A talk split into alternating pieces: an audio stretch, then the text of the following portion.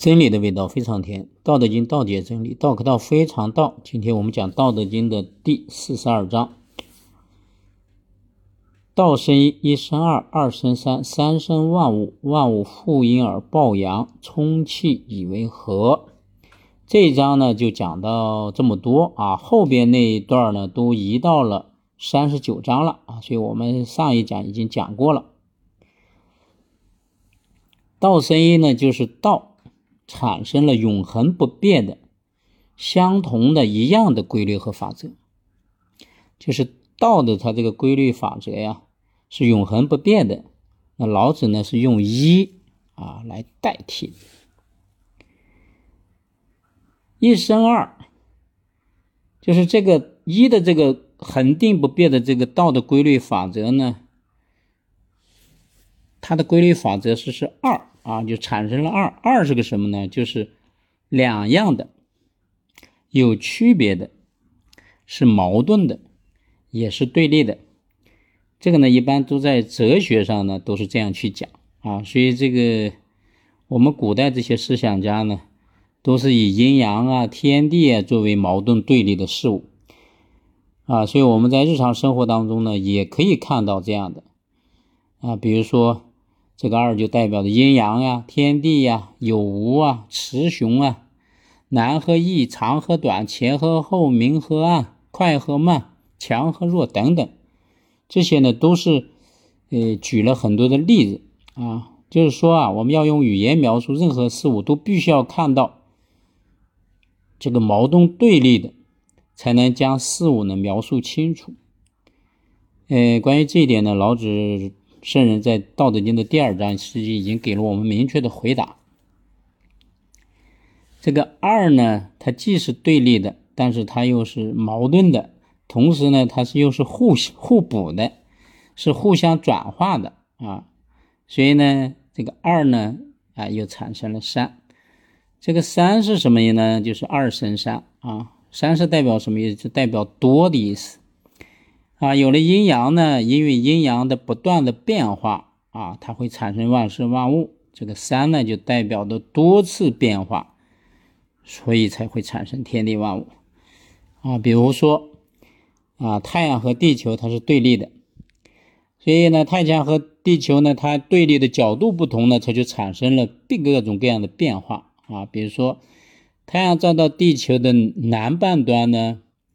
那南回归线的时候呢，就是我们的冬天，冬至啊。它要照到这个赤道呢，哎，就是春分；照到北回归线呢，哎，它就是夏天，夏至。那么它这个到了北回归线，它又往回转了，掉头又回到赤道了，就到了秋分了啊。赤道再往南回归线照呢，就到又到了冬天了。你看。就是太阳和地球这两个对立的，但是因为它们对立呢，又在不断的变化当中，所以就产生了四季啊，春夏秋冬。那么有了春夏秋冬了，当然就有了万物了啊，树木也好，庄稼也好，各种生命也好，在这种阴阳对立啊，不断的变化下啊，就会产生万物。这个呢，三呢就代表的。万物也代表着变化，万物负阴而抱阳，充气为和，就是天下的万物啊，总是背啊背呢，就是这个这个负呢，就代表的背啊后背的背，相当于承载，就是天下万物啊，它都啊承载着阴，但是同时呢。又手持着阳啊，这个抱阳就是手持着、保持着阳，充气以为和，在充气啊，虚充的这个气，这个气呢，就是宇宙万物的最根本的物质嘛，所有的生命都是靠气的啊，什么意思呢？就是承载着阴，还要手持着阳，然后在这种虚充的气的作用下。产生了各种各样的变化，最后呢，哎，以为和嘛，最后作用于干什么？和谐和统一。那我们总结一下这段话的意思，就是说道呢，哎，它是有规律法则的。这个老子圣人呢，用一来代表。这个规律法则是什么呢？哎，是二，是对立的，又是统一的，哎，同时又是矛盾的。那这个矛盾对立的呢，它要产生变化，啊，这个三就代表着变化，所以才会产生万物啊，在这种阴阳对立的作用下，产生了。万事万物，这一章呢看上去很短，但是特别重要啊！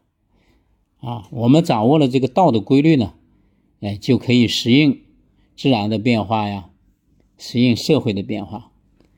啊，对立呢，就是比如说企业与企业之间的竞争啊，比如说我们有这个手机通讯来说吧，啊，你有二 G 啊，我就有三 G，你有三 G。